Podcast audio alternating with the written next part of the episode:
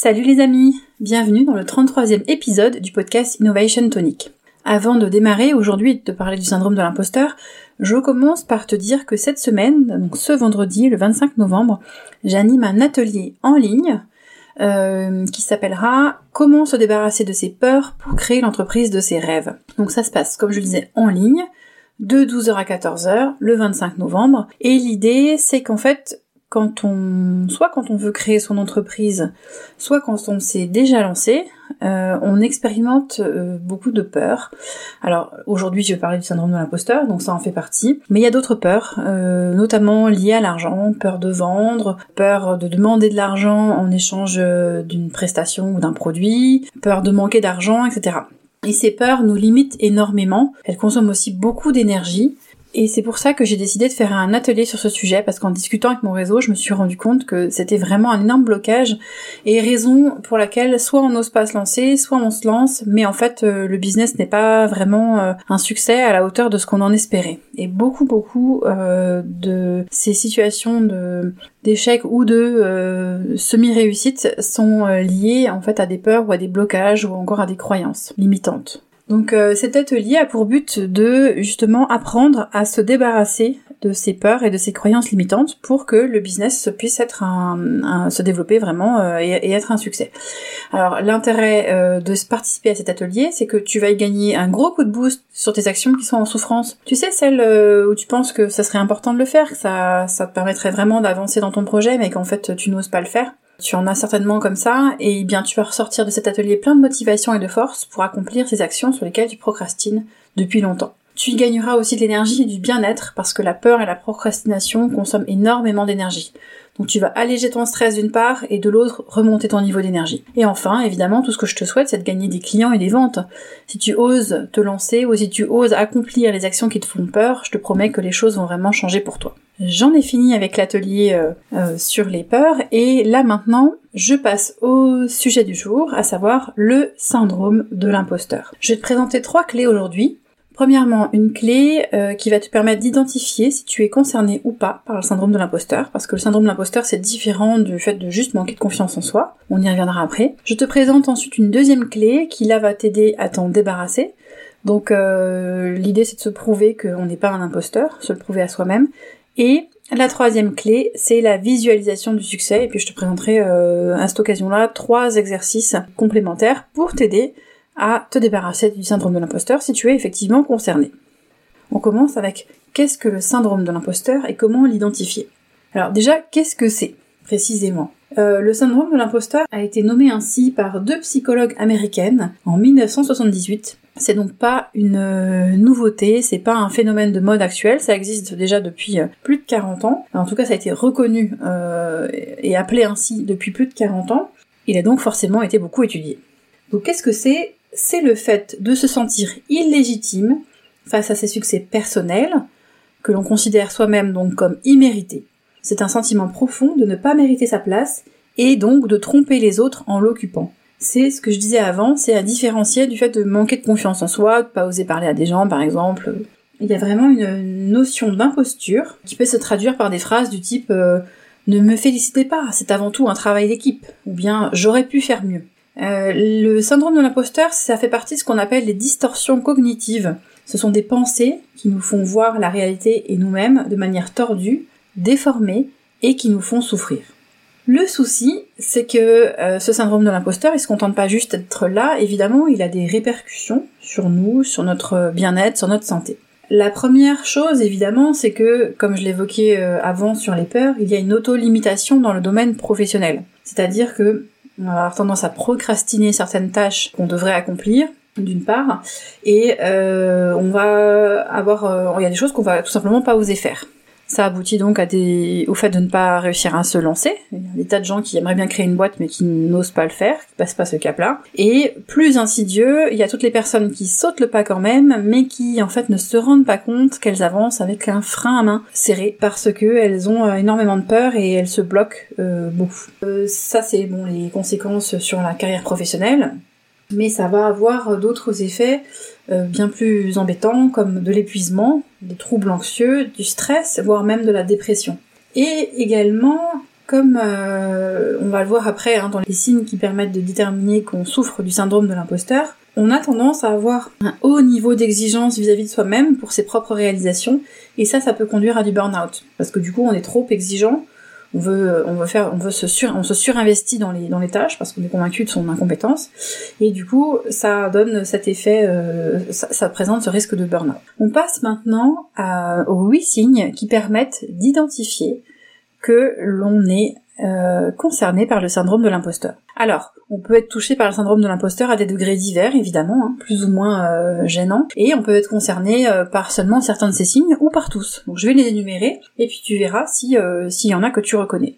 Le premier, ce sont les biais d'attribution. Les biais d'attribution, c'est une tendance à s'attribuer enfin la responsabilité des problèmes qui peuvent arriver. Au lieu de euh, considérer que bah en fait ça peut ça peut être lié à des questions conjoncturelles, environnementales. Euh, dès qu'il y a un problème, on va considérer que c'est de notre faute. Alors on connaît à l'inverse les gens qui ont tendance à rejeter la faute sur les autres. Là, le, la personne qui, qui euh, vit le syndrome de l'imposteur a tendance à rejeter la faute sur elle, même quand elle n'est pas concernée. Puis même s'il y a d'autres personnes qui peuvent être responsables, voilà, elle ne le voit pas, c'est elle qui en est, c'est de sa faute. Donc ça s'appelle les biais d'attribution. Deuxièmement, on a la minimalisation des accomplissements. C'est une tendance à minimiser euh, son investissement aussi bien que la qualité de son travail ou de ses réalisations. Et là, du coup, on est surpris et gêné par les compliments et les félicitations que ceux-ci suscitent. Je trouve que ça, c'est un signe particulièrement fort et, qui permet vraiment d'identifier euh, avec certitude quand quelqu'un n'accepte pas les compliments qu'on lui fait, c'est qu'en fait, il est euh, probablement victime de ce syndrome de l'imposteur. De ton point de vue, si tu es concerné, euh, tes efforts, tes accomplissements ne méritent pas les éloges que l'on te fait. Tu te dévalorises systématiquement et tu ne comprends pas pourquoi les autres sont satisfaits de tes résultats et tu es persuadé que ce sont eux qui se trompent, qui n'ont pas une vision juste. Euh, ça peut se manifester, manifester par exemple par un compliment de ton responsable, d'un client, d'un partenaire, qui te félicite pour le travail que tu as accompli. Tu es déstabilisé par l'éloge et tu vas lui rétorquer qu'en fait, c'est telle ou telle personne qui t'a aidé à accomplir ce travail et que ce n'est pas grâce à ton travail que les résultats sont bons. Tu te caches derrière une autre personne pour masquer le travail que tu as réellement accompli. Et toi, tu as tendance à être focalisé sur tes défauts, les lacunes, les failles supposées de ce que tu as réalisé. Troisième signe, je l'avais abordé tout à l'heure, c'est le haut niveau d'exigence. Donc en fait, c'est une tendance au perfectionnisme parce que tu sous-évalues systématiquement la qualité de ton travail, du coup, tu vas avoir tendance à être très exigeant vis-à-vis de toi-même pour compenser cette euh, cette vision négative de ton travail. Et ça aboutit du coup euh, au quatrième signe qui est la surcompensation. C'est que du coup, tu vas avoir tendance à te surinvestir dans les projets pour euh, assurer ce que tu évalues comme un résultat minimal et qui en, réalité est plutôt objectivement un travail de haut niveau en lien avec le niveau d'exigence qui est le tien. Donc tu vas dépenser une somme d'énergie beaucoup plus importante que la majorité des gens pour une tâche donnée, ce qui peut occasionner un stress non négligeable. On passe maintenant au cinquième signe, c'est l'évitement du regard des autres. Le problème avec euh, avec tout ce qu'on vient de décrire, c'est que du coup, avec ce, puissant manque de confiance en toi, tu tu peux aboutir à une tendance à fuir certaines situations euh, ou des ou les personnes donc tu as tendance à fuir les situations où tu pourrais être au centre de l'attention euh, par crainte d'être mis en difficulté et que ton imposture soit dévoilée. Euh, tu penses euh, que ça, ça va forcément se remarquer, toi tu ne vois que ça, et, et tu peux être conduit du coup à éviter le contact avec d'autres. Ça peut aboutir du coup à une forte anxiété sociale, qui est très gênant, surtout quand il s'agit d'être entrepreneur. Le sixième signe, ce sont les doutes omniprésents. Tu vas entretenir en permanence des pensées dysfonctionnelles, négatives, euh, qui vont soit se rapporter plutôt au passé, donc à des choses qui se sont euh, passées euh, et sur lesquelles tu vas ruminer et tu vas ruminer au sujet de la façon dont tu as pas bien géré ton incompétence, etc. Soit ça va se, ça va être des projections dans le futur, ah mais je vais pas y arriver et des inquiétudes, etc. par rapport à, par rapport à l'avenir. Donc ça, ce sont les pensées négatives liées à ce phénomène de distorsion cognitive dont j'ai parlé tout à l'heure et ça te fait énormément, enfin ça te cause énormément de souffrance. Un autre souci, c'est le septième signe, c'est que dans ta relation avec euh, autrui, donc dans, dans, un couple par exemple, ou dans une relation amicale, une certaine relation professionnelle, le fait d'avoir ce syndrome de l'imposteur euh, fait que donc tu ne te sens pas à ta place, Tu penses que tu peux être facilement remplaçable et ça peut te conduire à euh, éprouver de la jalousie, une forte jalousie vis-à-vis de ton partenaire, euh, comme je dis que ce soit dans un cadre euh, amoureux, amical ou, même professionnel. Et du coup, tu peux avoir éprouvé de la jalousie et le besoin de surveiller ton partenaire ou de le questionner, par exemple. Et enfin, le huitième signe, c'est la peur d'être soi-même. Et eh bien oui, quand on souffre du syndrome de l'imposteur et que du coup on a une impression très négative de soi-même, eh bien on va avoir tendance du coup à ne pas oser être nous-mêmes, à vouloir euh, jouer un rôle, à ne pas vouloir montrer qui on est réellement parce qu'on a peur que les autres découvrent notre imposture. Voilà, c'était les huit signes, euh, je vais les répéter. Donc il y avait euh, les biais d'attribution, la minimalisation des accomplissements, un haut niveau d'exigence, la surcompensation, l'évitement du regard des autres, les doutes omniprésents, la jalousie excessive, la peur d'être soi-même. Je ne sais pas si tu t'es reconnu là-dedans, en tout cas, ce que je vais encore euh, rajouter, c'est que le syndrome de l'imposteur concerne absolument euh, tout le monde. Donc il n'y a pas d'histoire d'âge, c'est pas uniquement les gens plus jeunes, les gens plus âgés en, souffrent tout à fait euh, aussi. et puis ça touche aussi bien les hommes que les femmes. Il faut noter que 75% des femmes sont touchées par ce syndrome, tandis que chez les hommes, c'est 50%. Donc il y a un petit déséquilibre quand même, mais on trouve aussi bien des hommes et des femmes touchés par le syndrome de l'imposteur. Bon, tu vois que c'est des chiffres importants, donc ça touche vraiment une grande partie de la population. Mais le pire, c'est que quand t'es concerné, tu te rends pas compte que les autres le sont aussi. Donc tu vas te sentir incompétent par, par rapport à eux, mais ça se trouve, la personne en face de toi, elle vit la même chose de son côté. C'est assez paradoxal. Allez, maintenant que tu sais si tu es concerné ou pas par le syndrome de l'imposteur, on va regarder comment est-ce qu'on peut faire pour s'en débarrasser. La deuxième clé, c'est te prouver que tu n'es pas un imposteur. Je le reprécise là parce que je sais pas si c'était clair quand j'ai expliqué les, signes avant, mais le syndrome de l'imposteur, c'est une perception faussée de la réalité. Ces impressions que tu peux avoir de pas être compétent sont absolument fausses. C'est dans ta tête. C'est pour ça qu'on parle de distorsion cognitive. Donc l'objectif, c'est de te ramener vers quelque chose de plus réel, alors il s'agit pas d'avoir une confiance excessive en soi et d'imaginer qu'on a toutes les compétences possibles et après de faire un travail nul. C'est pas ça qu'on veut dire. Mais par contre, tu as bel et bien des compétences réelles euh, et euh, quand tu souffres du syndrome de l'imposteur, tu n'en as pas suffisamment conscience. Donc on va le faire avec l'exercice que je te présente là tout de suite. C'est un exercice qui te permet de travailler sur la racine du problème. Donc sur une feuille de papier, tu traces une ligne et d'un côté tu écris le mot imposteur avec la définition du terme le syndrome de l'imposteur, c'est le fait de se sentir illégitime face à ses succès personnels. C'est un sentiment profond de ne pas mériter sa place et de tromper les autres en l'occupant. Donc ça d'un côté, et de l'autre côté de cette ligne, tu écris moi, et tu vas euh, indiquer tes compétences. Alors, ça va être des compétences techniques, ou des connaissances, mais ça va être des compétences aussi, euh, ce qu'on appelle les soft skills. Donc, euh, je sais pas, par exemple, tu es créatif, tu vas indiquer euh, tes compétences euh, dans les relations humaines, et tu peux aussi, pourquoi pas, mettre tes valeurs, ce qui est vraiment important pour toi. Voilà, tu développes vraiment quelque chose qui te concerne et quelque chose dont tu peux dont tu as besoin de prendre conscience, dont tu n'as pas forcément conscience au quotidien à cause du syndrome de l'imposteur. Et chaque jour, tu prends cette feuille et tu réfléchis à l'endroit où tu peux poser ton curseur, où est-ce que tu te sens sur cette ligne? Est-ce que tu te sens plutôt proche du mot imposteur? Ou est-ce que tu te sens plutôt proche de tes compétences réelles? Euh, Et tu vas euh, surtout expliquer pourquoi. Pourquoi est-ce que tu penses que tu es à tel ou tel endroit Donc euh, par exemple, bah, aujourd'hui, je me sens très proche de mes compétences parce que j'ai un client qui m'a fait un retour très positif sur l'aide que j'ai pu lui apporter. ou à l'inverse, ben aujourd'hui, je me sens proche du symptôme de l'imposteur parce que j'ai contacté euh, 10 personnes euh, par email et que personne ne m'a répondu. Euh, voilà, tu peux avoir euh, des explications bien entendu qui sont très personnelles. Et au fur et à mesure que tu vas utiliser cet exercice, ben, tu peux bien entendu développer la partie compétence, l'enrichir, soit parce qu'il y a des choses auxquelles tu n'as pas pensé, soit tout simplement parce que tu acquiers de nouvelles compétences ou de nouvelles connaissances. L'objectif, c'est de te faire réaliser que tu réussis objectivement ce que tu entreprends, parce que le plus grand combat, il est contre toi-même.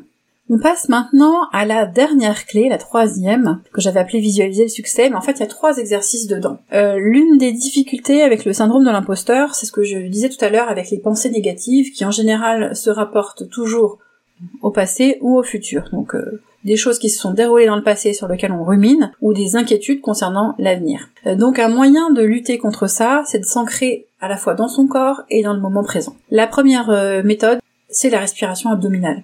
Tu vas tout simplement respirer profondément par le nez, tu peux souffler par la bouche et euh, gonfler et dégonfler ton, ventre.